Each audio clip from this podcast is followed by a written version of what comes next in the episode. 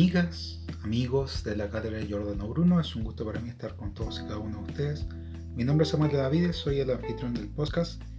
En esta oportunidad vamos a revisar a tres autores y vamos a tener por supuesto nuestra columna de la armonía desde que la inauguramos el mes de abril pasado. Vamos a comenzar primero saludando a los directores, por supuesto al comité ejecutivo, a todos nuestros equipos de trabajo, también a los docentes, catedráticos e investigadores de la cátedra, por supuesto a los miembros y a nuestros simpatizantes.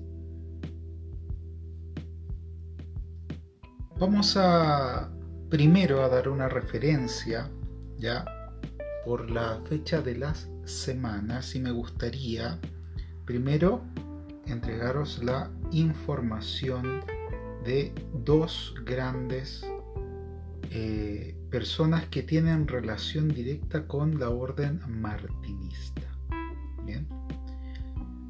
Para el 6 de abril pasado, pero de 1861, hace exactamente 160 años, nacía Stanislas de Gaitá Procedía de una familia noble italiana que se trasladó a Francia, descendía de una antigua familia aristocrática y poseía el título de marqués. En 1880, de Gaetá publicó dos poemarios, uno, La Musa Oscura de 1883 y La Rosa Mística de 1885. En 1883, de Gaitá recibió de Catulé Méndez que se interesó por él el libro La enseñanza y el ritual de la alta magia de Eliphas Levi. En 1884 de Gaitá se reunió en París con Josephine Peladán y tras este encuentro decidió dedicarse por completo al ocultismo. Juntos intentaron restaurar la hermandad de la Rosa Cruz sobre la base del linaje de la Orden de los Rosacruces o Rosacrucianos de Toulouse. Tras la muerte de Fermín Boisin, jefe de la orden, convirtieron la orden de Toulouse en la orden cabalística de la Rosa Cruz. La orden fue aceptada por Gerard Encos, Papus, durante los años 1889 y 1891.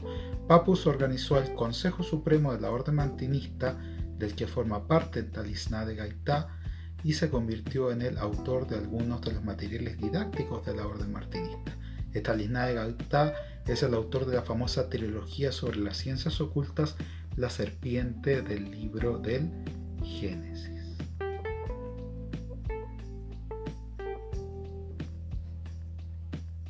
El 8 de abril, pero de 1758, hace exactamente 263 años, murió en París Luis Anne de Borbón presumiblemente martinista. Era una princesa francesa, hija de Luis III de Borbón, príncipe de Conde, y de su esposa Luisa Francisca de Borbón, hija legítima de Luis XIV de Francia, y de su maestra Madame de Montespan. La Conde Luis Anne de Borbón era conocida como Mademoiselle de Charolais y esta nunca se casó.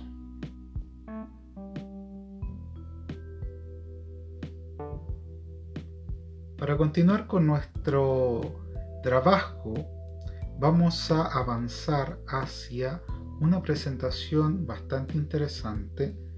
Primero agradecemos profundamente a la editorial de la revista Hijos de Memphis porque nos ha vuelto a aportar un documento y en este caso vamos a hablar de Mozart, el aprendiz incansable. Wolfgang Amadeus Mozart nace el 27 de enero de 1756 en Salzburgo, Austria. Fue el último hijo de Leopold Mozart, músico al servicio del príncipe arzobispo de Salzburgo, y un compositor con poca relevancia. Su madre fue Ana María Perl. De los siete hijos que tuvo el matrimonio, solo sobrevivieron dos, Wolfgang y su hermana mayor Nanner. Leopold, su padre, destacó como profesor y después del nacimiento de Mozart dedicó su vida a la formación de su hijo como persona y como músico. Nanel y Mozart mostraron desde temprana edad un talento para la música. Nanel comenzó a recibir clases de teclado de su padre a los 7 años, mientras su hermano menor de 4 años y medio la miraba fascinado. Su padre también había comenzado a instruirlo a los cuatro años tocaba clavicordio y componía pequeñas obras de mediana complejidad. A los seis ya tocaba con destreza el clavecín y el violín. Podía leer música a primera vista, tenía una memoria prodigiosa y una notable capacidad para improvisar frases musicales. A los seis años de edad su padre decide exhibir las dotes musicales de su hijo frente a las principales cortes de Europa. El progenitor atribuía al talento de su hijo un milagro divino frente al cual tenía la obligación de cultivar. El gran talento que tenía Mozart no le restó el gran esfuerzo que hizo para desarrollarlo. Siempre trataba de ir más allá de lo que le enseñaban. Esto se reflejaba en el desarrollo precoz que hizo en el estudio del violín por su propia iniciativa, con el cual sorprendió fuertemente a su padre. Durante su infancia, Mozart recorrió las diferentes cortes de Europa con sus dos hijos prodigios, volviendo a Salzburgo el 30 de noviembre de 1766. Después de un año, Wolfgang y su padre viajaron a Italia. Allí Mozart conoció en Bolinia a Giovanni Battista Martini, importante teórico de la música en aquel tiempo porque Mozart siempre guardó un gran afecto y fue aceptado como miembro de la Academia Filarmónica de Bolonia, considerada el centro de la erudición musical de la época. El ingreso de Mozart en la Academia fue extraordinario, ya que aún le faltaba mucho para los 20 años de edad mínima exigida por el reglamento. Es así como se comienza a destacar Mozart entre los músicos de su época y a conocer contemporáneos. El 14 de diciembre de 1784 ingresa al grado de aprendiz en la logia Sur Wolfgang o de la Beneficencia. Fue introducido por el barón Otto von Hochmann. Comillas. Es un error pensar que la práctica de mi arte se ha vuelto fácil para mí. Le aseguro, querido amigo, nadie estudia tanto como yo. Las tenidas para Mozart eran un lugar de libertad y de encuentro con sus hermanos de logia, a los que estimaba mucho. Tal fue su entusiasmo por la logia que en muy poco tiempo llegó a ser maestro, entonces el penúltimo grado, hasta gran maestro. Ese entusiasmo fue inoculado por su padre Leopold, que ingresaría más tarde en la logia y en el músico Joseph Handy, quien fue introducido personalmente por Mozart. Si bien este no estuvo presente en la iniciación de su compañero, pues se encontraba en la Megra de Viena estrenando su concierto para piano K466. La música es una de las siete artes, se sabe, de la masonería que debe, por supuesto, cultivar en equilibrio los grandes músicos que han pertenecido a la orden han, como el propio Mozart, introduciendo a Joseph Handy en esta misma. Mozart, como creador, compuso variadas obras para su logia, entre las que más destaca la flauta mágica. El egiptólogo Christian Jack nos relata que el consejero del rey de Austria, Ignaz von Born, y el venerable de una logia publicó un importante artículo sobre los orígenes egipcios de la masonería. Su tesis entusiasmó a Mozart, hermano y amigo de von Born, el genial músico, con la ayuda de la erudición y de la intuición del venerable maestro, escribió la partitura de la flauta mágica, relató de una iniciación masónica que se desarrollaba en Egipto. Esta obra está llena de cosmografía de símbolos masónicos. Se dice que por esto causó la crítica de algunos hermanos quienes señalaban que Mozart había estado revelando secretos masónicos en su obra. Antes de su muerte compuso la cantata masónica Elogio de la Amistad, esto en medio de la creación de su último trabajo, Requiem, encargado por el conde Franz von Walse, músico aficionado y cuya esposa había fallecido. El viudo deseaba que Mozart compusiese la misa del requiem para los funerales de su mujer, pero quería hacer creer a los demás que la obra era suya y por eso permanecía en el anonimato. La obra quedó inconclusa tras la muerte de Wolfgang. Mozart vivió corta pero intensa vida, solo vivió 31 años y pasó, como se dice en masonería, al Oriente Eterno el día 5 de diciembre de 1791. Amigas, amigos, ha sido un gusto para mí dar a conocer estos eh, apuntes sobre este gran músico y por supuesto miembro de una de las grandes escuelas de miserios occidentales que es la masonería. A continuación y para cerrar nuestro ciclo vamos a presentar exactamente una de las obras que nuestro querido Mozart ha dejado a la posteridad. La flauta mágica fue la última ópera escenificada en vida del compositor y se estrenó en Viena el 30 de septiembre de 1791 bajo la dirección de el propio Mozart.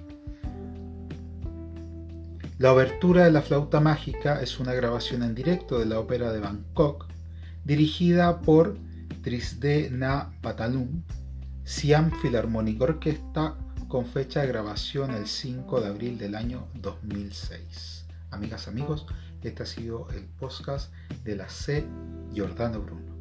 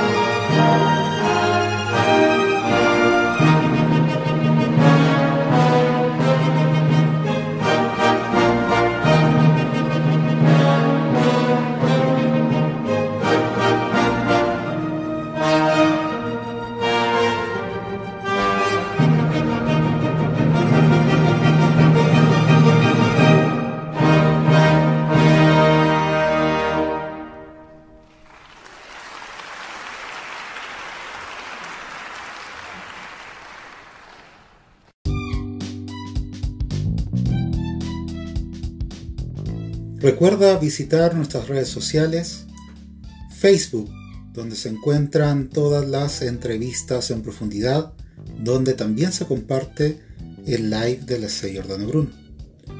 Visita Instagram, donde se encuentra alojada toda la información de la C. Jordano Bruno, lo que hacemos, los eventos, todo lo que produce nuestra cátedra está por este espacio. También un café con la C. Jordana Bruno. Visita nuestro espacio del podcast con más de 20 episodios.